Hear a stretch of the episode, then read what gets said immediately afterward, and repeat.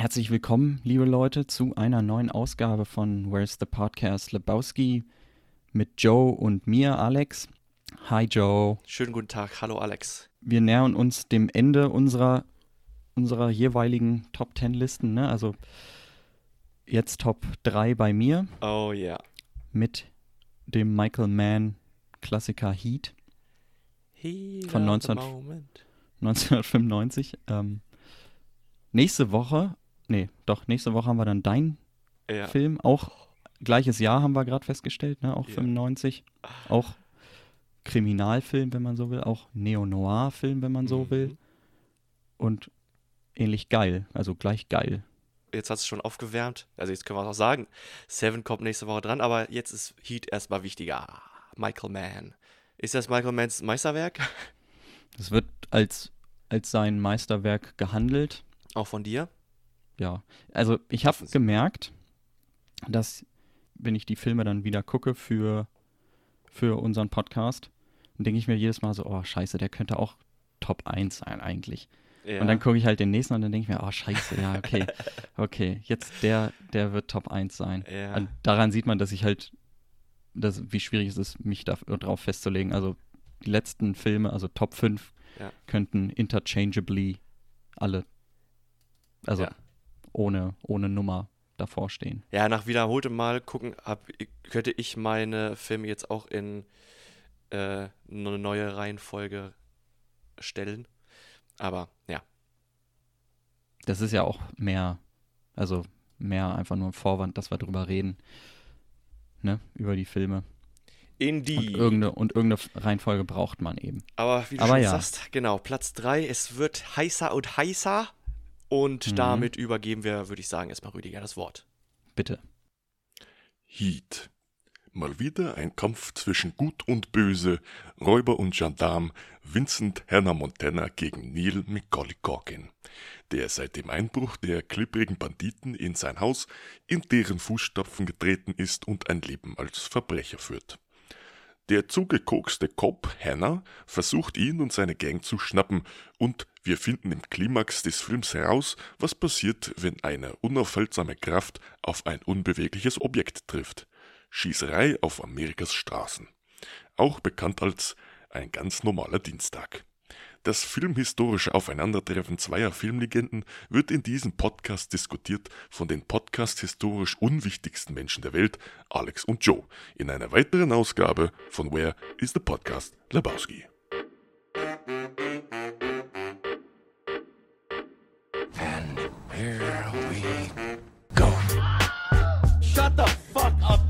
Houston, we have a Podcast. I'll be back. Where's the podcast? Lebowski. Oh man, I shot Marvin in the face. Why the fuck you do that? What's the most you ever lost? Podcast. You talking to me? You can't handle the podcast. Heat, man. Was ein geiler Film. Also, ich war, ich habe mich schon richtig gefreut, über den zu reden. Ich habe auch, glaube ich, viel darüber zu sagen. Ja, das ist gut. Ich hoffe, du auch. ich auch. Wir haben uns offline schon öfter über den Film unterhalten. Ja. Der Ähm, erste und ultimative Michael Mann-Film, den ich gesehen habe. Also, da, das war ein, der erste und einzige Michael Mann-Film, für den ich keine Überzeugung brauchte, dass der geil ist. okay, also Collateral war, Weil- fand ich auch eigentlich weißt du noch, wann und wie du den das erste Mal gesehen hast? Ja, tatsächlich. Ist gar nicht so lange her. Ich glaube, das war auf dem ersten Flug nach Neuseeland runter damals. Mhm. Da habe ich den das erste Mal gesehen im Flugzeug, auf dem Flug und das war ein Fehler. Ja, Ähm, ist der nicht super hart geschnitten dann? Ja, einmal das, also aus zwei Gründen. Erstmal sind Flugzeugfilme super schwierig zu beurteilen. Ja, wenn man Filme, das, also das ist jetzt mal eine ganz wichtige PSA an alle Leute da draußen, die Filme im Flugzeug gucken und dann feststellen, dass die Filme gar nicht so geil sind. Im Flugzeug sind Filme nie geil. Du bist vollkommen übermüdet, du sitzt den ganzen Tag auf deinem Arsch. Ähm, du musst dann nochmal nach Hause gehen und den Film nochmal gucken. Du musst dem Film auf jeden Fall nochmal eine zweite Chance geben. Sonst hätte ich Heat nicht nochmal geguckt, der eigentlich geil ist. Sonst hätte ich Gone Girl zum Beispiel nicht nochmal geguckt, der Mhm. eigentlich auch voll geil ist. Viele Filme, die richtig geil sind, sind im Flugzeug einfach scheiße. Und dann war Warum das die- spielen die solche schweren, also solche, solche schweren Kaliberfilme?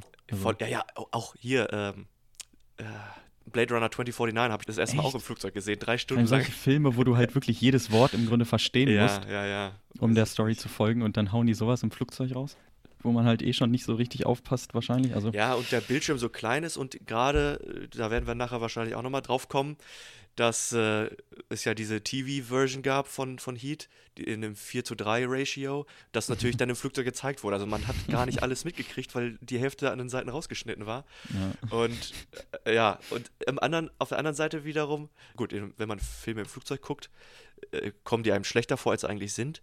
Und wenn man Filme im Kino guckt, kommen sie einem geiler vor, als eigentlich sind. Also irgendwie Mhm. muss man sie, weiß ja nicht, muss man da ein gutes Mittelding einfach zu Hause auf dem Sofa gucken. Mit einer geilen Anlage. Ja. Anyway, das war meine kleine PSA. Wofür steht PSA? Ja. Public Service Announcement. Correct. Oder? Äh, ja, ich habe den Film damals im Fernsehen gesehen, aber schon in der richtigen Kino-Aspect-Ratio tatsächlich. Hm. Weil ich weiß nicht warum, ob das dann, also nicht remastered, sondern später halt, dass man dann die 16 zu 9 Version nimmt, auch in der äh, Fernseheinstellung. Aber also ich habe Ja, den damals gesehen gehabt bei Arte ohne Werbung. Ich habe viele Filme zuerst auf Arte gesehen. Die laufen manchmal, Geil. da laufen geile Sachen nachts Ja. halt. Dann Arte sowieso ohne Werbung und dann Ah, stimmt. äh, ich wusste halt über den Film gar nichts. Ich wusste von Michael Mann gar nichts. Ich wusste halt De Niro, Pacino, ja, geil. Val Kilmer auch geil. Top Gun, cool, cool, cool. Und ähm, Achso, also war das auch dein erster Man-Film? mein erster Man-Film. Äh, das war auf jeden Fall der Film, wo ich mich dann mit Man auseinandergesetzt habe. Mhm. Ja, super krasser Film. Das Ende hat mich richtig beeindruckt damals. Und dann habe ich den irgendwann auch mal dann, also wieder geguckt natürlich. Und der Soundtrack blieb mir im Kopf. Zum einen diese, die, oder beide Moby-Stücke, die da vorkommen. Einmal dieses New Dawn Fates, wo die Verfolgungsjagd also- da, ja, ja, Al Pacino oder Hannah McCauley verfolgt. Mhm. Mit dem Hubschrauber und dann mit dem Auto Mhm, genau. und dieses geile Elektrostück von Moby da läuft. Und am Ende, ganz am Ende, wo sie sich die Hände halten sozusagen, fängt Ah, God Moving Over the Face of the Waters, auch von Moby. Dieses Mm. Klavierstück. Richtig geil. Super geil, krieg ich Gänsehaut. Aber wo wollen wir denn anfangen über den Film zu? Ich meine, ich, ich bin schon richtig hyped. Aber ja, hast ja, noch irgendwas zu sagen? Äh, also kurz zu, der, zu den Aspect-Ratios, ja, also weil diese T Fernsehversion, diese 4 zu 3 Version, wie gesagt, Mhm. die hatte Man sich ja dann aberkannt. Also da, da hat er sehr gegen gewettert, hat gesagt, das ist scheiße, Ah, das ja. ist nicht mehr mein Film. Die habt da so viel weggeschnitten und deswegen wurde das dann wieder geändert. Hm. Ähm, ich würde anfangen bei diesem riesig großen, genialen Cast. Allein Pacino und De Niro, die da das erste Mal aufeinandertreffen. Mhm. Wusste Ich ich, gar nicht mehr, dass da so viel Man, man denkt sich bei jedem zweiten so, oh, der ist auch in dem Film, Ja, der ja, auch. ja, ja, ja. Allein Natalie Portman und äh, Mhm. William Fichtner oder Fichtner, Ted Levine. Trejo, Danny Trejo als Trejo. Genau, Äh, genau. Ja. Yes.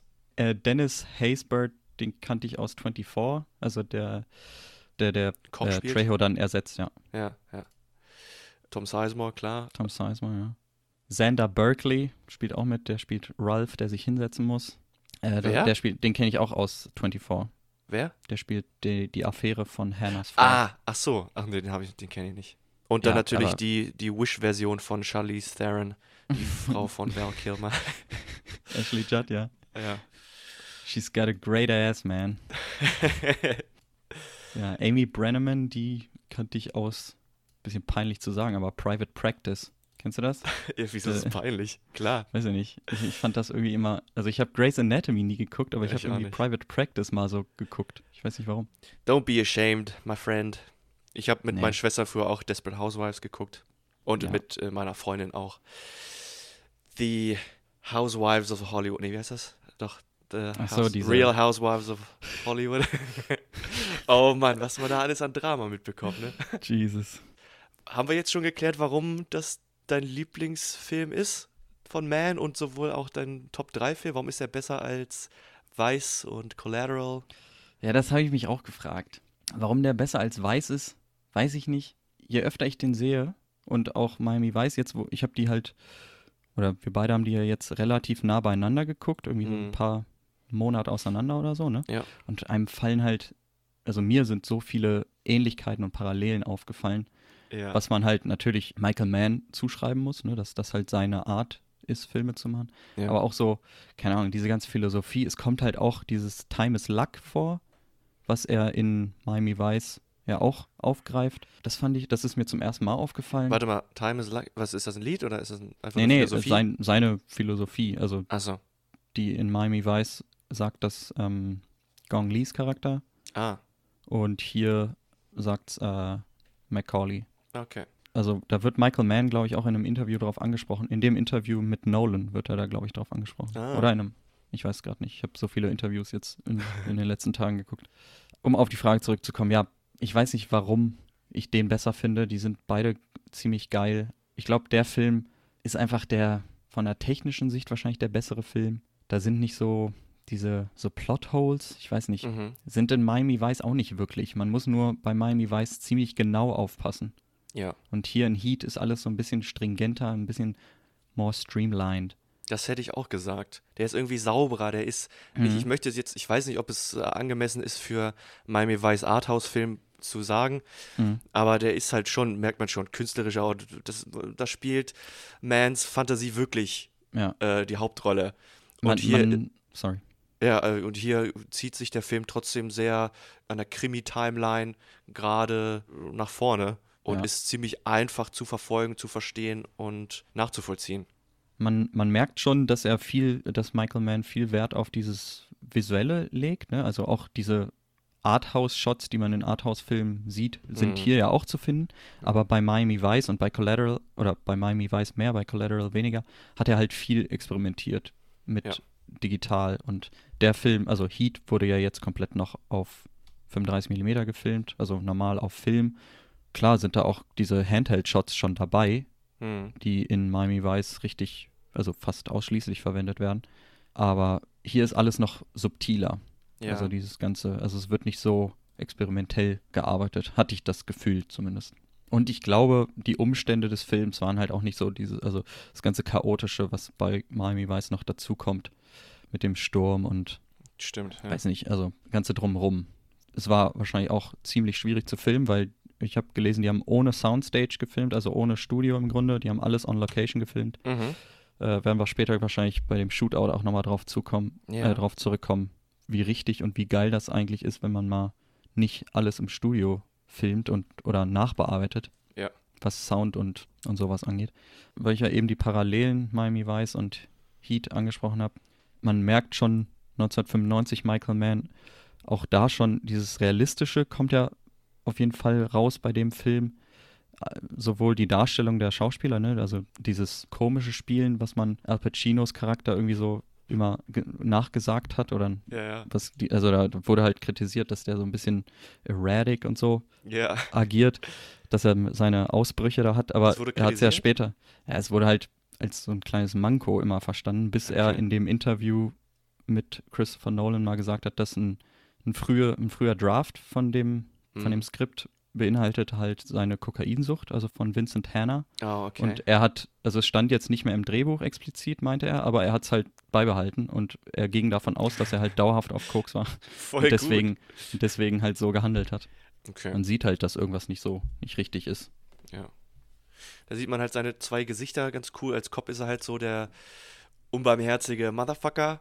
Und dann zu Hause mit äh, Natalie Portmans Charakter, wie heißt sie? Weiß, hat die einen Namen? Ja. Lauren. Ist er super lieb und super väterlich, obwohl es nur seine Stieftochter ist. Mhm. Das ist richtig herzerwärmend auch. Das ist ganz geil, diese Zweiseitigkeit. Ja. Also der Film Heat wurde ja auch damit beworben, so ja, Pacino, De Niro, beide Charaktere zum ersten Mal in einem Film und dann auch noch in einer Szene oder Mhm. in einem Bild. Ja. Ich glaube, das war so echt der Aufhänger damals. Ja, das Und ist so klar, die, die Szene ist natürlich geil, Ja. vor allem wenn man irgendwie im Hintergrund dann oder im Nachhinein weiß, das war halt alles nicht rehearsed, damit es realistischer wirkt und Mhm. die basiert ja auch auf einer wahren Begebenheit, wenn du so willst. Der ganze Ja. Film basiert auf einer auf loser wahren Begebenheiten. Also Macaulay gab es wirklich, war so ein Chicagoer Gangster und der hat sich wirklich mit dem Polizisten auch zum Kaffee getroffen und so und danach haben sie sich auch erschossen. Das wäre tatsächlich meine nächste Frage gewesen, weil die so geil spielen natürlich, so geil sind. Ich hatte auch irgendwo gelesen, dass zumindest einer von denen echt war. Ich glaube, ja, Neil McCauley. Der, also sein Name ist echt auch im Film halt Macaulay, ah, ne? okay. Aber Vincent Tanner hieß nicht Vincent Tanner, aber den Polizisten gab's. Also den, der okay. ihn so verfolgt hat, auch über, über mehrere Monate oder der halt alles drauf angesetzt hat. Und das fand Michael Mann halt so geil und hat es halt in seine Skripts mit oder in seine Story halt eingebettet. Äh, äh, das klingt jetzt negativ, aber selbst bis in die kleinste Nebenrolle wird halt so geil gespielt, man kauft denen das allen ab. Also Mhm. ich habe eben schon, als wir noch nicht auf Aufnahme gedrückt hatten, aber Wayne Grow, was, Mhm. was für ein scheiß Charakter, Mann. Der, Ja. Also der Charakter ist ein absoluter Pisser. Man, also ich, ich Ja. finde den so scheiße, Mann. Ja. Aber das wird so geil gespielt. Kevin Gage heißt der Schauspieler und der, der macht das so geil. Man will dem einfach auf die Fresse hauen, weil das so ein Pisser ist, Mann. Ja, finde ich auch. Der macht das, die, die Villain-Rolle erfüllt er so perfekt. Und du sagtest ja auch, der ähnelt Ted Levine so ein bisschen. Ja, also mich hat er an Ted Levine aus äh, Silence of the Lambs erinnert. Ja. So eine ähnliche It Rolle. rubs the lotion on its skin, or else it gets the hose again. Ja, mich aber witzigerweise auch, weil man sieht Wayne Grow ziemlich, ja, gleich am Anfang. Mhm. Und man steht, man sieht in den Credits am Anfang schon, dass Ted Levine mitspielt. Geil.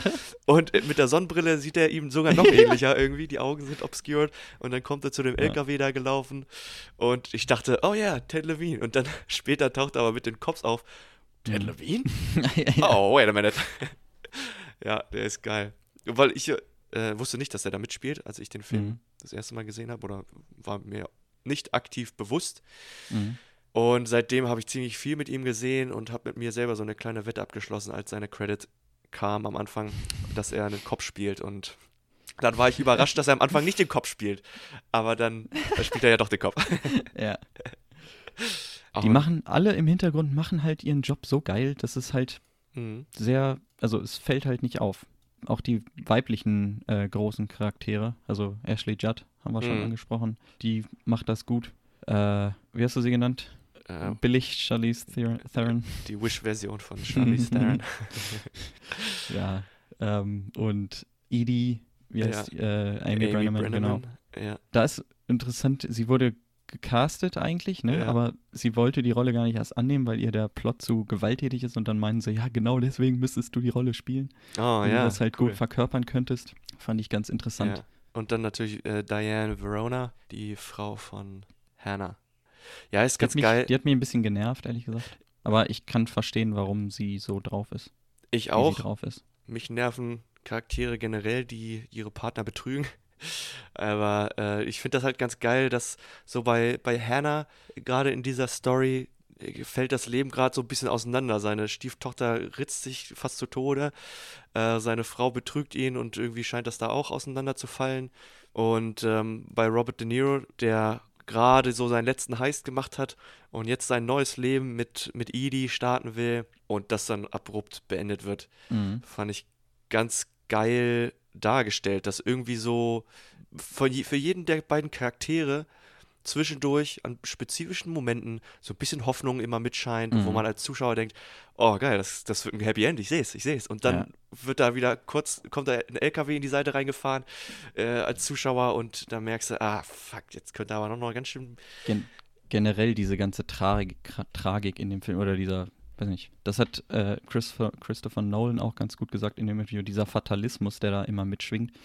Wie du sagst, man kriegt halt als Zuschauer immer so diese Häppchen Hoffnung zugeworfen. Ja. Und aber man eigentlich weiß man, wenn man halt mal ein Drama in seinem Leben gesehen Ja. hat oder einen Kriminalfilm, Thriller, was auch immer, weiß man, dass es eigentlich im schlimmsten Fall für beide nicht gut ausgeht und im besten Fall halt für einen gut ausgeht. Und Ja, der Film nicht, ist. also ich will jetzt nicht schon übers Ende reden, aber das ist das ist so mega geiles Ende. Fast schon perfektes Ende für mich. Aber dass sein Leben zusammenbricht, äh, Hannahs Leben so, also dass es derailed und gerade richtig den Bach runtergeht, sagt Mhm. er ja auch in dieser erstaunlich äh, intimen Unterhaltung mit Macaulay in dem Diner. Da reden Mhm. sie ja so, als wären sie gut befreundet, Ja. mehr oder weniger. Und erzählen sich halt so relativ unverblümt die Wahrheit gegenüber, ne? Das fand ich, fand ich ganz geil. Finde ich auch. Deswegen ist sie ja auch so, so legendär, glaube ich, geworden. Ich meine, das Restaurant wurde jetzt verkauft, das habe ich gesehen in einer Mhm. kleinen Doku, dass ähm, die Tische, man den Tisch immer noch reservieren kann. Dass es auch natürlich das ganze Restaurant mit Bildern davon voll ist und dass man an dem Tisch in Anführungszeichen sitzen kann. Was den Film ganz geil macht, seit kurzem folge ich einem, einem YouTube-Kanal, der Filmento heißt. Und der ist entweder Skriptschreiber oder irgendwie Drehbuchschreiber, Autor oder sowas. Und der nimmt Filme ganz geil auseinander, wo die Fehler liegen in, in Skripten, in Charakterdevelopment, was sie geil machen. Und seitdem ich mir seine Videos angucke und anhöre, achte ich mehr darauf, auf Charaktere, was sie motiviert, welche Handlungen woraus motiviert sind, warum sie das eine oder das andere machen oder nicht machen. Und in diesem Film ist das halt alles perfekt. Es ist Perfektion. Jeder Charakter wird aus einer ganz spezifischen emotionalen und persönlichen äh, Aktion heraus motiviert, um zum Schluss zum Beispiel dann Wayne Grow halt nochmal Mhm. aufs Maul zu hauen oder zu erschießen. Äh, macht er, äh, spielt er, setzt er seine ganze Zukunft aufs Spiel. Ja. Zum Schluss, also äh, auch Al Pacino, genauso sein Leben aufs Spiel, um, um den zu fangen. Und ja. Äh, ja, auch Val Kilmer, also Chris, wo ihm die Trauer ins Gesicht geschrieben steht, als er seine Frau oder Freundin da das letzte Das Mal sieht. das ist auch so eine geile Szene, Mann. Oh, echt mies. Man sieht richtig, wie er, wo er angeschossen wurde und dass er seinen ganzen Oberkörper nur noch zusammen mit Mhm. dem Hals bewegen kann. Er sieht richtig fertig aus. Und dann nur diese kleine Handgeste von, äh, wie heißt sie? Von Judd. Theron. Ja. Ja. ähm, Sie heißt im Film auch Charlene. Kannst auch. Also heißt sie? Nicht Charlene. oh. ja, Zwar okay. nicht Charlize Charlize, aber- Theron. Ja, das ist die China Knockoff-Version. ja, Das meinte ich auch mit diesem, okay, er ist jetzt kein Neben-Nebencharakter, er hat halt schon äh, viel Screentime und ist ja auch wichtig, aber der spielt es auch super geil. Ist auch Val Kilmer, Mann, Peak 1990s mit seiner Mhm. Frisur. ja, ich glaube, in dem Film hat er auch, se- hat er da seinen Batman-Film auch gemacht? es Ich glaube, ich glaube ja. Also um die Zeit auf jeden Fall, vielleicht ein Jahr vorher, Mhm. weil äh, er wäre fast nicht gecastet worden, weil er keine Zeit hatte. Aber dann doch noch. Tatsächlich, ja, Ah. im gleichen Jahr. Hm. Ja, auch cooler Typ. Ich mag den auch echt, also in allen Filmen, in denen ich den bis jetzt gesehen habe. Also Top Gun mochte ich den, obwohl er da so ein bisschen das Genau. Arschloch Ist- gespielt hat. Mhm. Kiss Kiss Bang Bang spielt er auch mit, das ist auch Ja, mega stimmt. witzig. Cooler Typ auf jeden Fall. Ich finde auch die Szene, wo wir eben drüber gesprochen haben, wo er das Handzeichen von seiner Frau da kriegt, Mhm. das hat mich auch ein bisschen an die Szene erinnert, wo er äh, aus der Bank kommt und sich schon freut.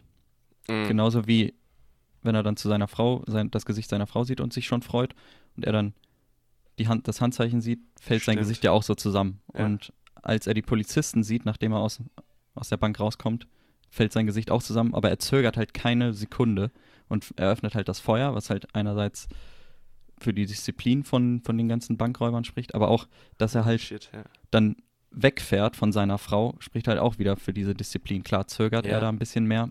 Ja.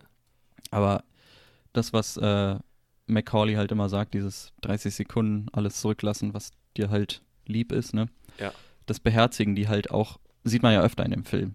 Ja. Das, wo sie in diesem Lagerhaus, was sie da aufbohren und dann das liegen Geräusch lassen. von den Polizisten da hören und alles stehen und liegen lassen. Klar, widerwillig ein bisschen, aber sie machen es und da sieht man die Disziplin. Was mich zu meinem Punkt bringt, warum haben sie scheiß Wayne Grow am Anfang engagiert, den sie überhaupt nicht kannten und nicht irgendwie, keine Ahnung, ein bisschen ein Auswahlverfahren. Vielleicht nicht einen Megapsychopathen nehmen. Lass uns auf alle spannenden Szenen äh, gleich drauf eingehen. Aber weißt du, warum wir jetzt eine Pause machen müssen? Hm? Cause we got great ads! Where's the podcast? Lebowski. Hola, compadre. Ever since I came over from Mexico to Alemania, I've been missing the comida deliciosa, the delicious food from my home, Holmes. Only weak almond shit over here, Dios mío. But then I discovered Paco's Tacos and I fell in love. Authentic Mexican tacos burritos and quesadillas and mucho más. A variety of Mexican cerveza and especially tequila. Uh, es tan hermoso que podría llorar. You can find them on pacostacos.de. Ah, gracias, Pacos Tacos. Te quiero.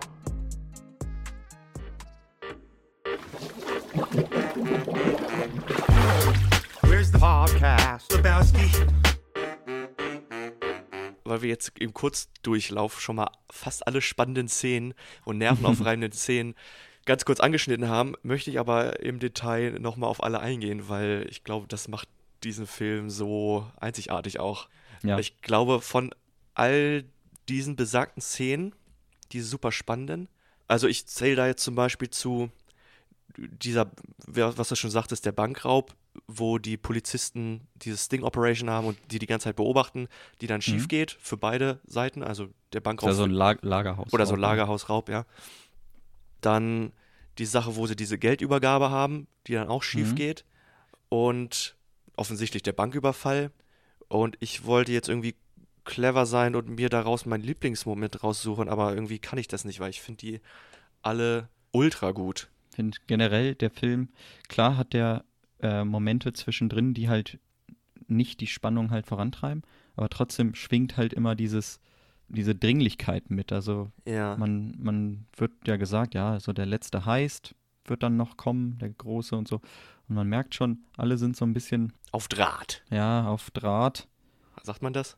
Weiß ich auch nicht, ich hab's jetzt, du hast das so überzeugend gesagt. Alle sind halt so ein bisschen apprehensive, so ein bisschen besorgt. Ja, was heißt, Bisschen besoffen. Ein bisschen besoffen. Ja.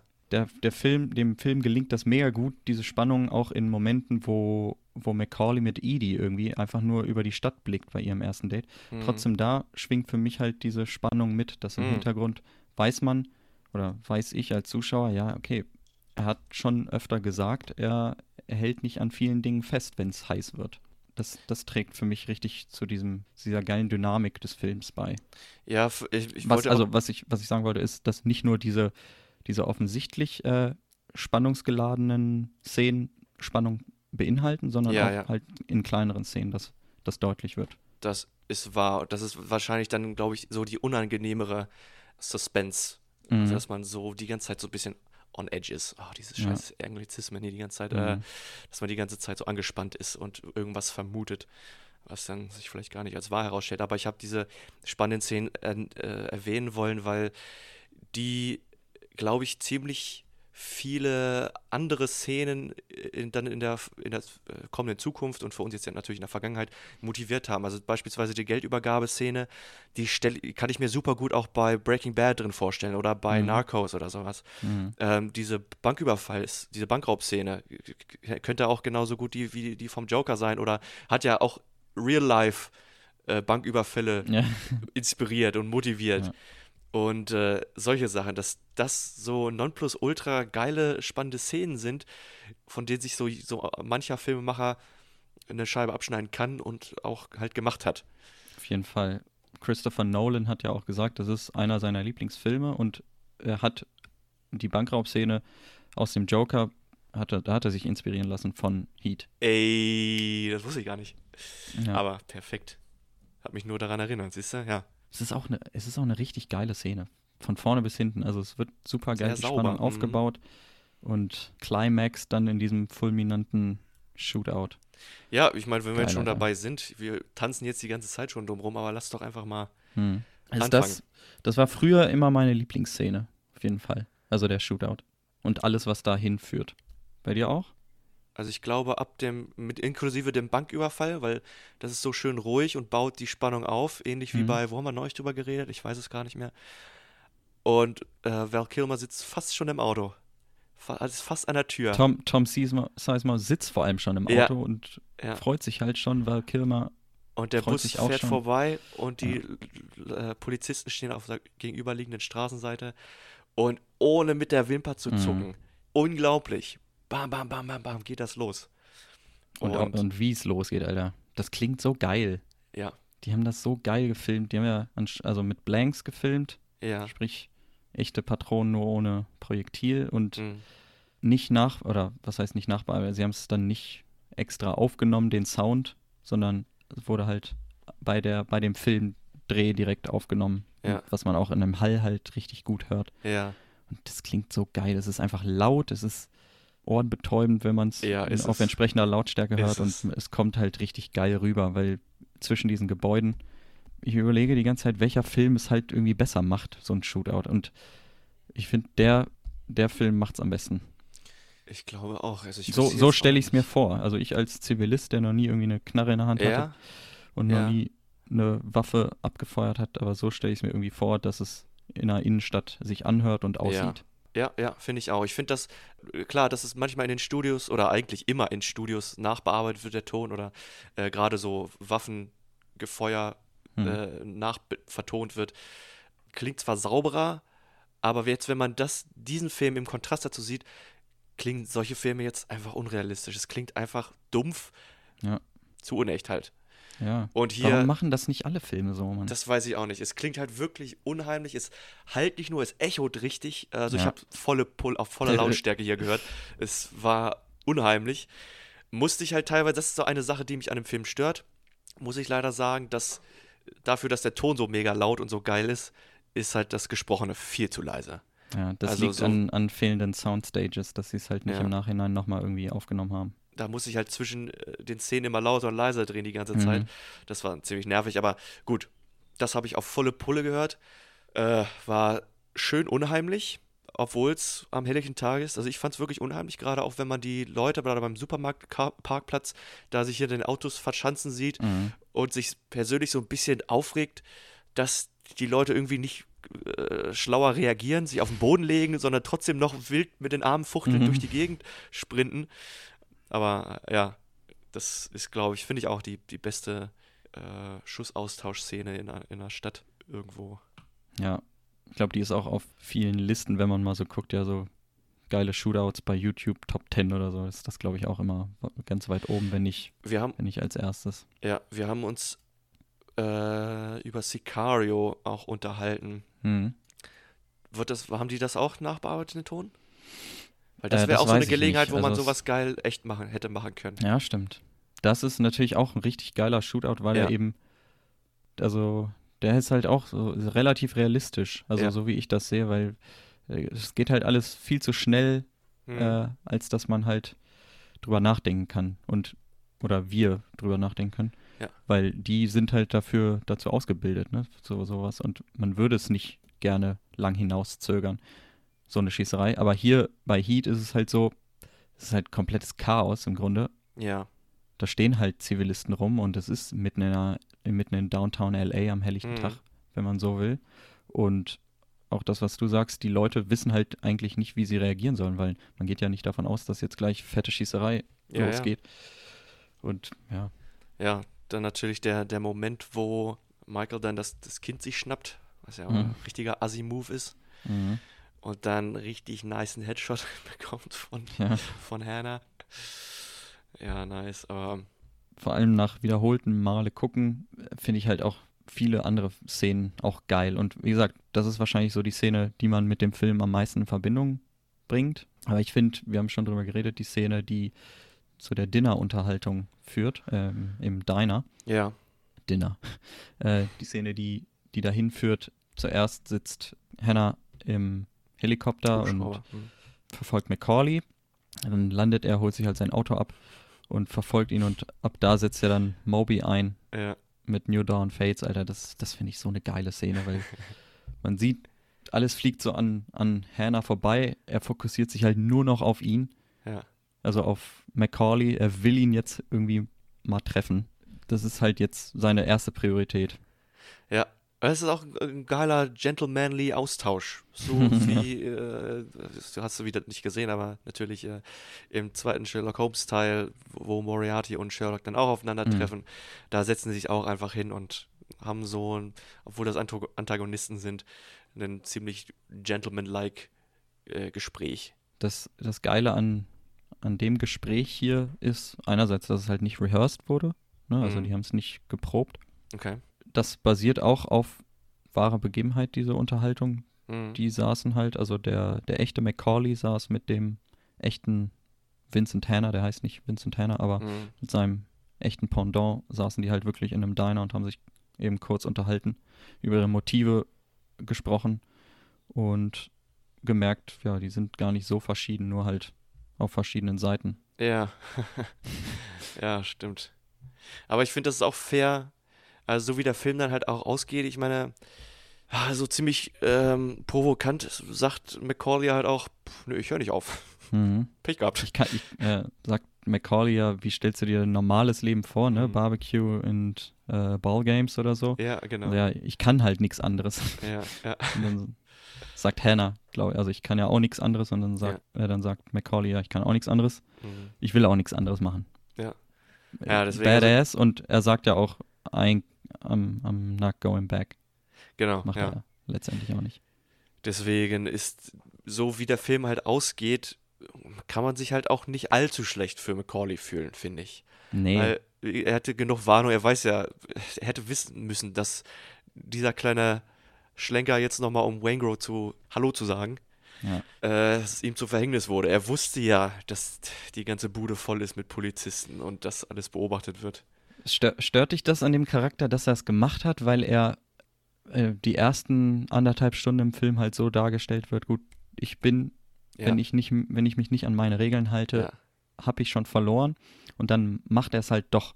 Ich meine, man sieht ja, dass bei der Autofahrt mit Edie, wo er Ja. schon fast da irgendwie weg ist am Flughafen, wo auch immer er hin wollte, man, man sieht ja, wie es ihn stört, dass Wayne Grow halt einerseits äh, Trejo umgebracht hat, dann Ja. die verraten hat an Van Zandt und letztendlich auch an die Polizei und dass er es einfach machen musste. Ich finde, obwohl man den Charakter so kennengelernt hat als, als sehr scharf denkend, Mhm.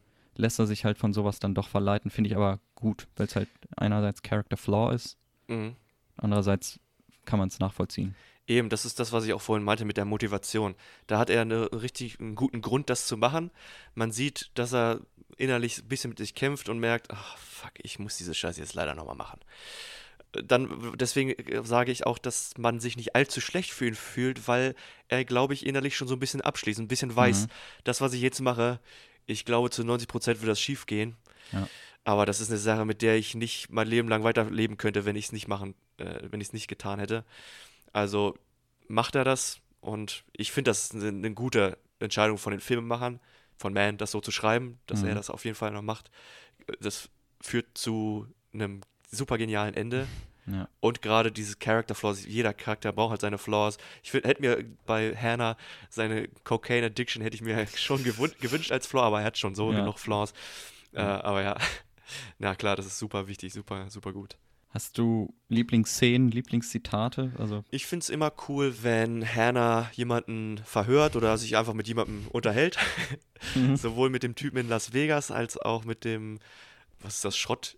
Informanten, ja. Ja, mit seinem Informanten. Ähm, die, die Szene finde ich immer cool, weil er da, ja gut, jetzt wenn man weiß, dass er. Don't waste my motherfucking time! Genau, das habe ich auch als Lieblingszitat, eins meiner Lieblingszitate aufgeschrieben.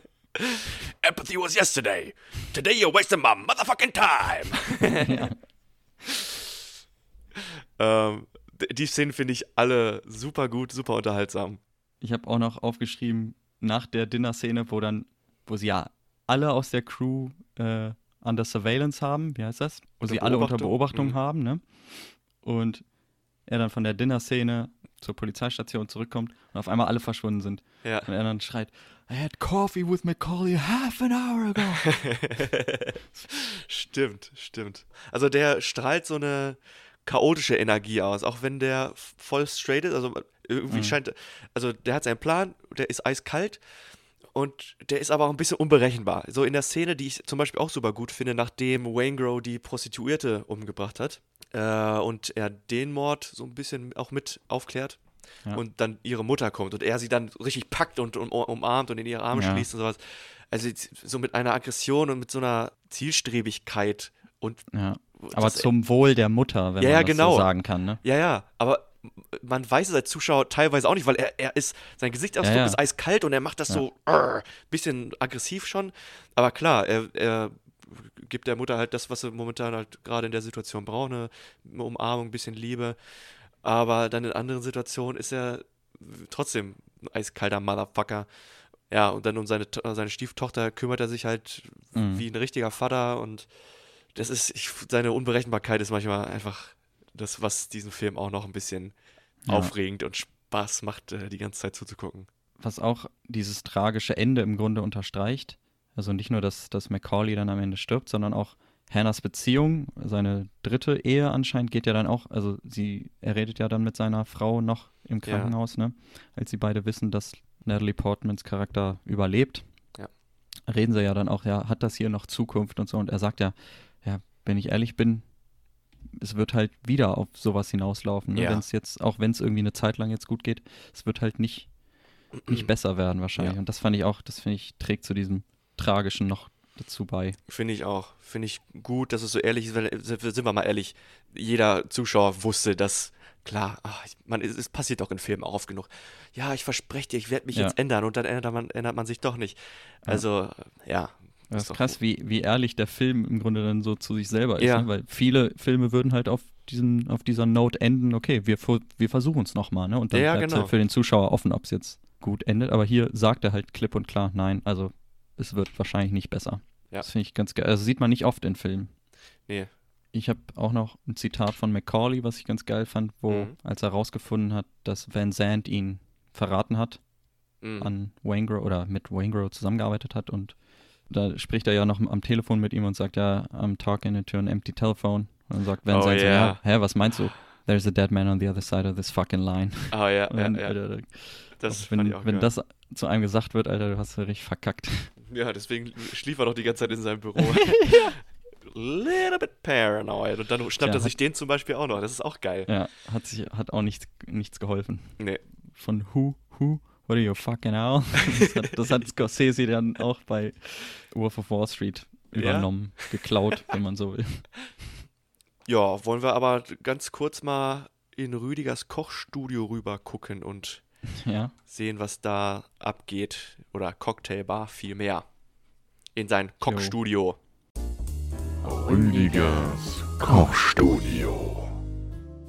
Ja, servus. Hier in Rüdigers Kochstudio. Kochstudio jetzt. Fange ich auch schon an, sozusagen in Rüdigers Kochstudio. Heute mit dem DP Shootout Cocktail. DP steht in diesem Fall für Dr. Pepper. Keine Sorge, ihr braucht kein Dr. Pepper, ganz normale Cola reicht. Es soll zum Schluss nur den Geschmack von Dr. Pepper nachahmen.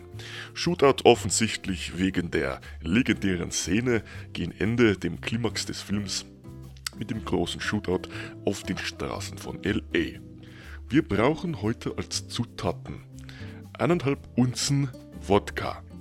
Das sind 45 Milliliter. Das geben wir in ein Glas, gefüllt mit Eiswürfeln, wie immer.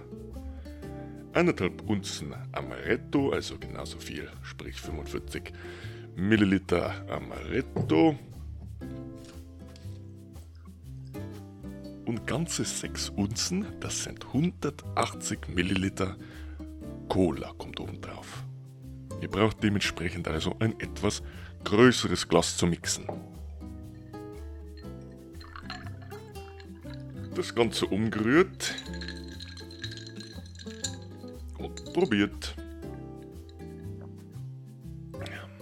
Hm. Ich bin nicht überrascht, dass es dem Geschmack von Dr. Pepper tatsächlich sehr nahe kommt. Die Kombination von Cola und Amaretto ist überraschend gut, hätte ich nicht gedacht, und könnte als Basis für weitere Cocktails dienen eigentlich. Es ist eine wunderbare Kombination. Wieder ein hervorragender Cocktail.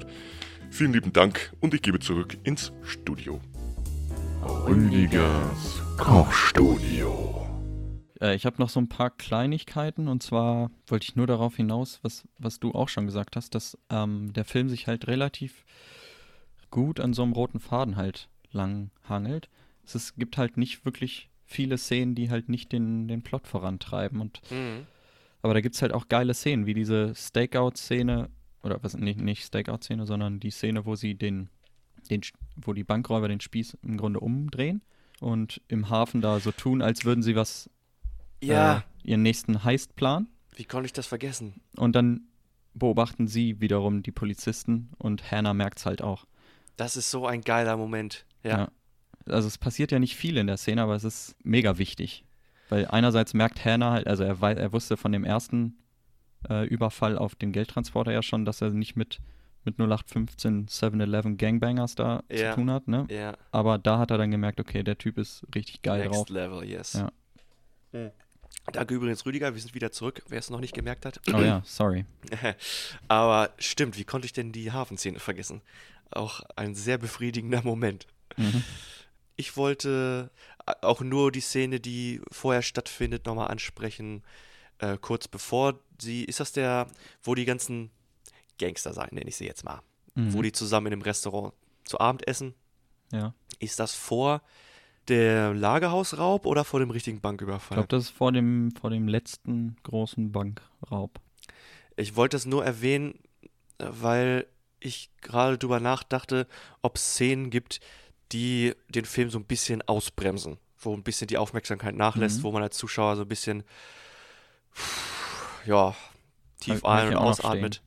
Weil die gehört dazu und eines natürlich die Szene, die, ich weiß nicht, ob das die, die Story jetzt nicht unbedingt vorantreibt, aber die auch Charakter halt aufbaut, wo Chris dann äh, bei äh, Macaulay dann in der Wohnung drin ist und mit dem Ehestreit und Mhm. dass das nochmal so eine, so eine kleine Beziehungsgeschichte äh, ist, die nicht unbedingt Ja. in den Film hätte reingepackt werden müssen, aber die irgendwie auch was ausmacht. Und die macht die Gangster halt auch menschlich und Ja. ja, relatable. Ja. Ich weiß, was du meinst mit dem Film so ein bisschen ausbremsen. Ich meine, der ist lang genug, ne? Mhm. Aber gerade deswegen finde ich, das sind halt immer nur so zwei, drei Minuten. Ja, Also sowohl diese, die Essensszene vor dem Bankraub, ähm, als auch, dass da Chris Hangover bei Macaulay liegt. Ne? Mhm. Selbst da, und da un- unterhalten sie sich halt so kurz, ja, warum hast du keine Möbel und bla bla bla, sowas, ne? ja. Aber wie du sagst, sowas trägt halt zu der Charaktertiefe bei. Und deswegen stört mich das nicht, aber ich weiß, was du meinst mit, ähm, der nimmt halt auf jeden Fall, sowas nimmt Tempo raus. Ja, Mhm. ja, ja. ich weiß auch nicht, ob, ob ich sagen kann, dass mich das stört. Wie gesagt, da ich ja jetzt seit, nicht unbedingt seit kurzem, aber zumindest seit kurzem aktiv auf Charakterentwicklung und äh, deren Motivation Mhm. achte, äh, finde ich sowas halt cool, weil das halt nichts anderes ist als Charakterbildung. Das, da, Ja. da schreckt halt Man nicht vor zurück, äh, den Film halt ein bisschen zu verlangsamen, um halt die Charaktere ein bisschen auszufleischen. Ja, wie, was hältst du von der ganzen Darstellung, also wie Macaulay Edie kennenlernt zum Beispiel? Sowas, das, das ist auch, also es zieht sich ein bisschen. Mhm. Andererseits gibt es dem Film halt Zeit oder den beiden Zeit. Man, es ist halt nicht so, okay, die sehen sich einmal, Mhm. ja, letztendlich ist es so, aber Ja. ähm, es wird halt, es ist halt nicht so eine Zwei-Minuten-Sache, sondern Ja. dann sind das schon zehn Minuten, die Macaulay dann da im Buchladen verbringt. Äh, Ja. Dann sitzt er da alleine bei seinem Kaffee im Diner ja. Und wird halt von ihr angesprochen, bla bla bla. Sowas.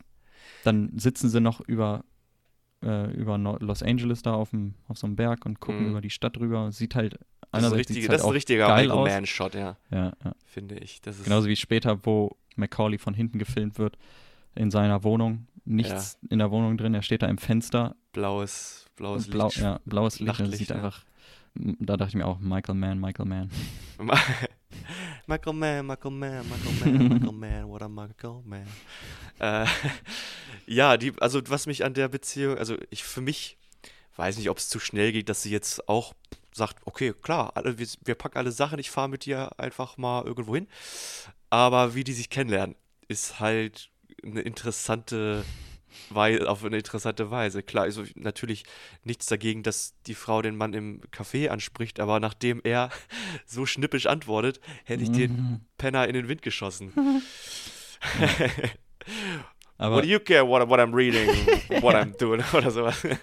man merkt halt, dass so, dass sein Guard so richtig hoch ging, ja, ja. weil er gemerkt hat, so, warte mal, was interessiert die das? Also er liest ja offensichtlich, was für den nächsten heißt. Ne? ja. Book about Metallen Metal. und so, ja.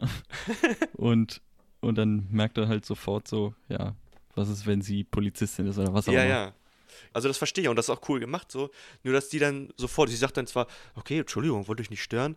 Und dann redet er aber mit ihr und dann sagt sie, ach so, alles, alles vergeben, vergessen ist ja doch ein netter Typ. Mhm. Aber wenn so einer das erste Mal auf meine nette persönliche oder Ja. ja. nette Art äh, antwortet, dann Ich glaube, ich, ich habe das, also ich, ich habe das damit abgetan, dass sie einfach, sagt sie auch, sie ist halt eher Familienmensch und ist halt, lebt halt schon etwas in Los Angeles und hat halt keine Freunde, gar nichts Mhm. und ich weiß nicht, er war ja dann letztendlich nett zu ihr.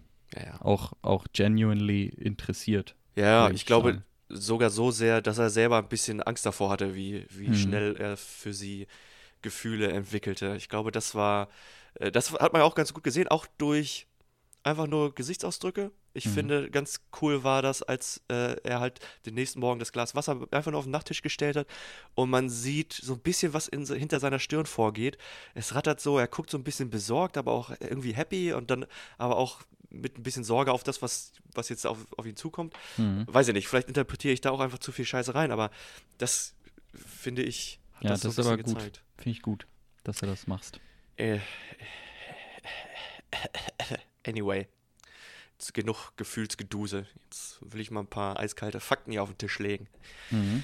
Ich Äh, ein bisschen Trivia sonst noch.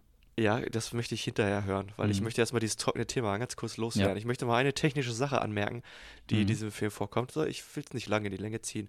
Aber du hattest vorhin schon die Aspect Ratio erwähnt, oder du hast zumindest gesagt, was wurde es auf 35 mm gefilmt?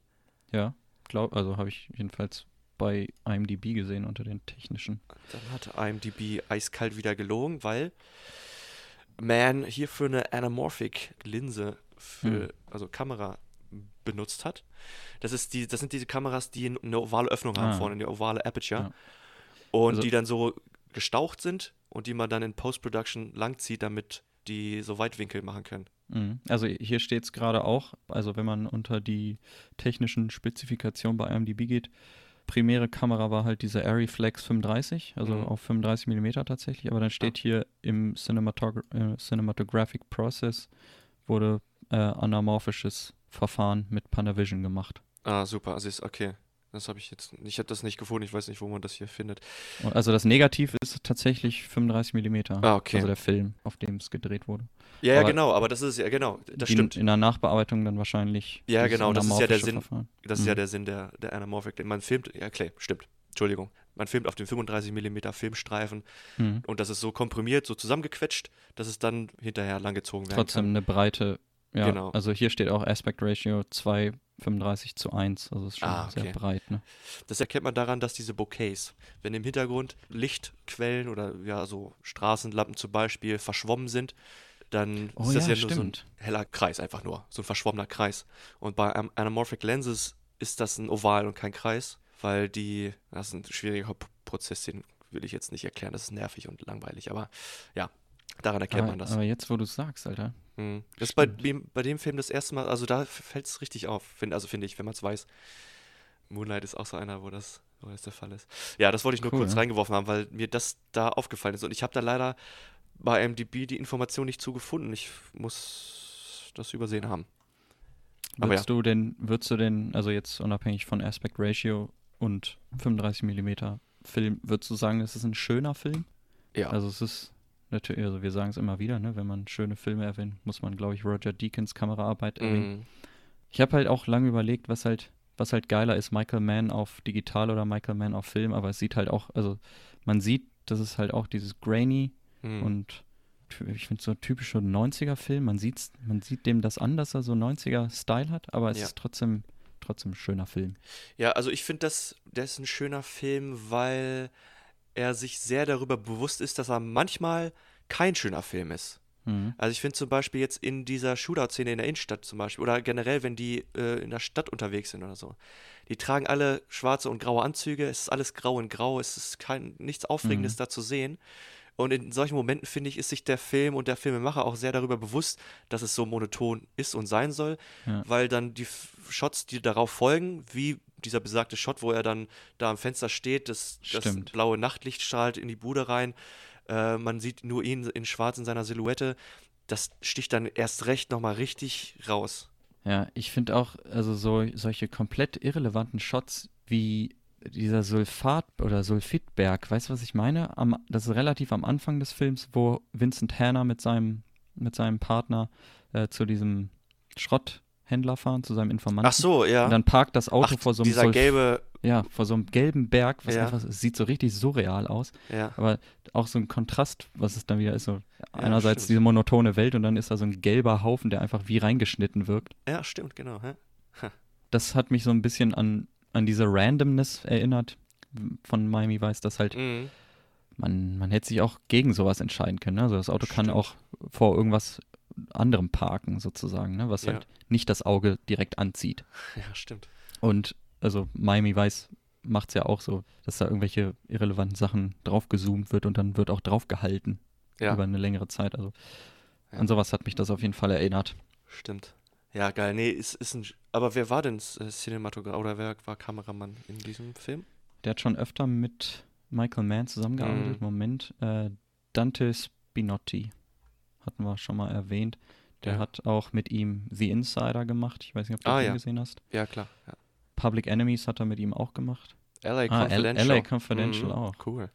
Äh, vielleicht noch, also ja, das Ende, weil ich mich immer gefragt habe, warum die halt Hände halten. Aber Das habe ich mich aber auch in, gefragt. in so einer Situation erscheint es vielleicht, äh, was heißt natürlich, äh, angemessen? Ich weiß Mhm. nicht. Einerseits frage ich mich natürlich, warum streckt ihm da Neil McCauley die Hand hin, ne? Hat er das extra gemacht? Hat er das Die extra Kamera, dahin die? Kamera filmt es halt jedenfalls so. Ja, okay. Ich, okay. Aber das ist auch so ein geiler Shot, Mann, wo, wo sie da, wo Hannah steht und, Mhm. und er liegt da einfach so am Sterben. Dann Ja. halten sie die Hände. Geil. Ich finde auch, also das war ein gutes, auch verdientes Ende. Also natürlich als im Gegensatz zu Django beispielsweise schwingt da natürlich wieder dieser bittere Beigeschmack mit, Mhm. weil ja klar, einer der Hauptcharaktere, für den man so ein bisschen Sympathie natürlich empfunden hat, ist jetzt gestorben. Wir wissen zwar, dass er das sich, so, sich absichtlich so ein bisschen in die Scheiße geritten hat mit Ja. seiner letzten Aktion, aber ich glaube auch natürlich den Respekt, den die beiden so füreinander haben und ähm, dass die, wenn sowohl der eine als auch der andere in ein bisschen unterschiedlichen Umständen aufgewachsen wäre, hätten die beiden auch äh, die Rollen getauscht, so aus Mhm. charakterlicher Hinsicht. Deswegen glaube ich, haben die Empathie füreinander. Und vielleicht Ja. war das der Grund, weshalb er ihm hinterher dann auch so die Hand hielt. Und gut, bis jetzt in deinem letzten Moment nicht alleine. Ich weiß jetzt, dass ich diese Scheiße verursacht habe, dass du jetzt tot bist. Äh, Wahrscheinlich denkt er sich auch, er hätte es halt, er hätte genau an der gleichen Stelle halt auch sterben können. Ne? Ganz War ja genau. nur Zufall mit dem Schatten, mehr oder weniger. Ganz genau. Ja. Das, äh, das, das meint, glaube ich, Nolan und was ich vorhin auch gesagt habe mit diesem, dieser Tragik und äh, Mhm. dass es halt sehr schicksalsmäßig mäßig ist. Also es hätte halt auch natürlich anders kommen können. Und ich glaube, das fängt dieses Händchenhalten ganz gut ein. Ah, ja, ja. Ja, ich finde das dass auch gut. dass Jetzt, der eine den anderen halt einerseits respektiert, aber auch anerkennt. So, ja, es hätte auch anders kommen können, Ja. natürlich. Beide pochen halt auf ihre jeweiligen Prinzipien. Ne? Ja, also du findest das Und- Ende auch gut, ja? Eins der, ja, habe ich schon bei Miami Vice gesagt, ne? eins der besten Enden, aber das Mhm. auch, so, so beendet man Filme, meiner Meinung nach. Ja. Und klar, Ja, auch mit einem geilen. so ein Django-Ende ist auch geil, ne, auf seine ja. Art, aber ich finde, so, sowas hinterlässt bei mir irgendwie trotzdem nochmal so ein, eben weil es so ein bisschen weder gut noch schlecht ist. Also man rootet den ganzen Film lang für beide im Grunde und man Mhm. weiß, es, es läuft auf nichts Gutes hinaus, aber irgendwie ist es dann schade, dass es doch so geendet ist. Andererseits wäre es genauso schade, wenn Hannah gestorben wäre. Ja, naja, es gibt, ähm, das ist auch von Filmento, äh, die machen, der macht eine, eine ganze Serie über Filmenden. Ich glaube, vier Mhm. Stück gibt es an der Zahl, weil Hauptcharaktere, die etwas bewegt oder die von etwas motiviert werden, die haben äh, letztendlich zwei Sachen im Kopf. Ihre, Mhm. das, was sie erreichen wollen und das, was sie erreichen müssen. Und äh, was sie erreichen müssen oder was sie erreichen wollen, ist bei McCall in diesem Fall halt, dass er mit seiner Frau abhauen will und ja, seine Freiheit genießen kann, obwohl er so viel schlechte Vergangenheit hinter Mhm. sich lässt. Und was er braucht, ist Bindung an seine neue Beziehung, sein altes Leben hinter sich lassen, genauso wie er äh, den Wayne Grow einfach hinter sich hätte lassen müssen Ja, und darüber stehen und einfach sein neues Leben anfangen. Und sobald einer dieser beiden Sachen, das Want und das Need, nicht erfüllt wird, endet das halt in einem, ja, bittersweet End, also in Mhm. einem nicht ganz perfekten Ende, so wie das bei Django, der hat seine Wants und seine Needs, der hat seine Frau, seine Freiheit, Stimmt. der hat alles erreicht, was er will und braucht.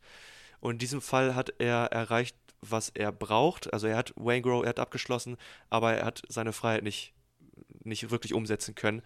Ja. Und deswegen bleibt das so ein bitter süßes Ende.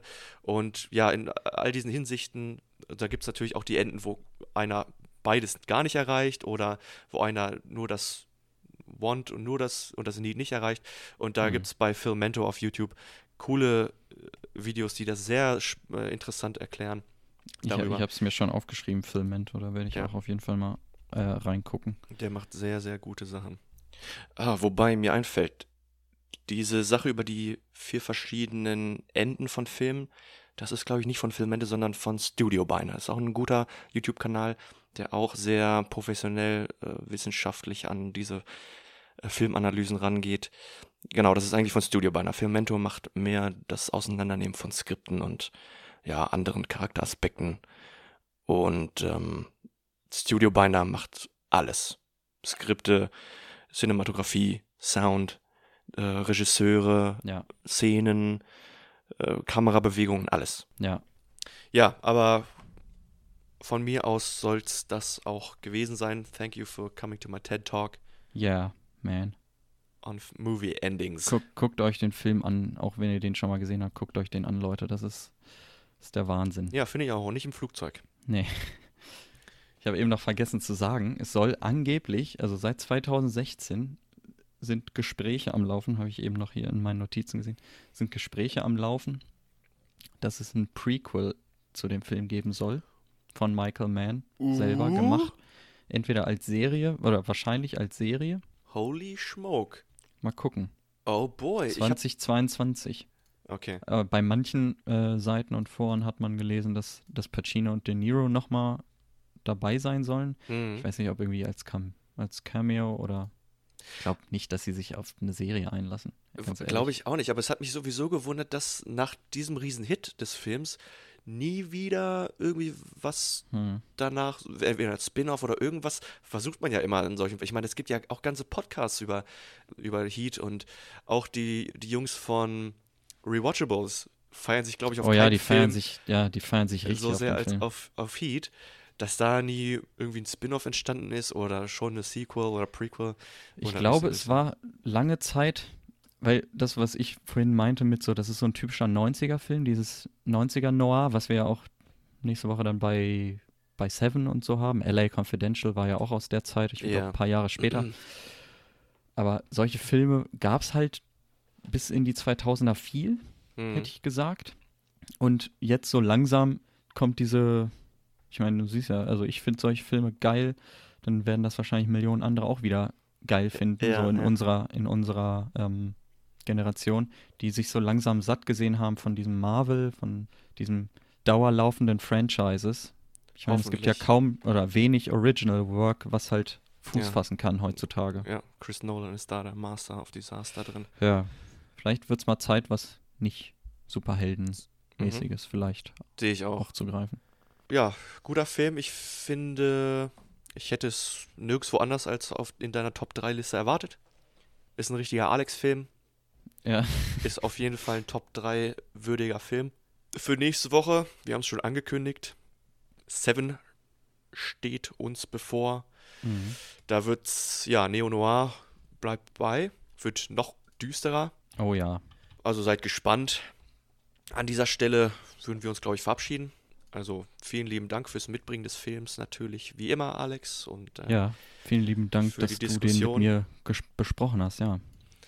Rüdiger, vielen lieben Dank für deinen Cocktail mal wieder und für, für alles andere natürlich auch. Heute nichts Schlechtes über dich zu, zu sagen.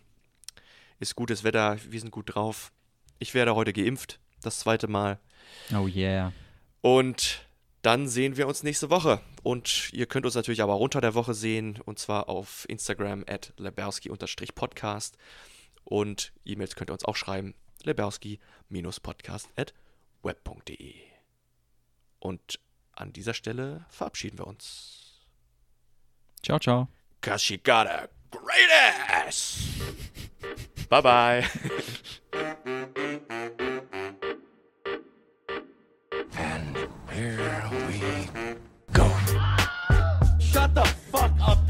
Houston, we have a Podcast. I'll be back. Where's the podcast? Lebowski. Oh man, I shot Marvin in the face. Why the fuck you do that? What's the most you ever lost in a Podcast. You talking to me? You can't handle the podcast.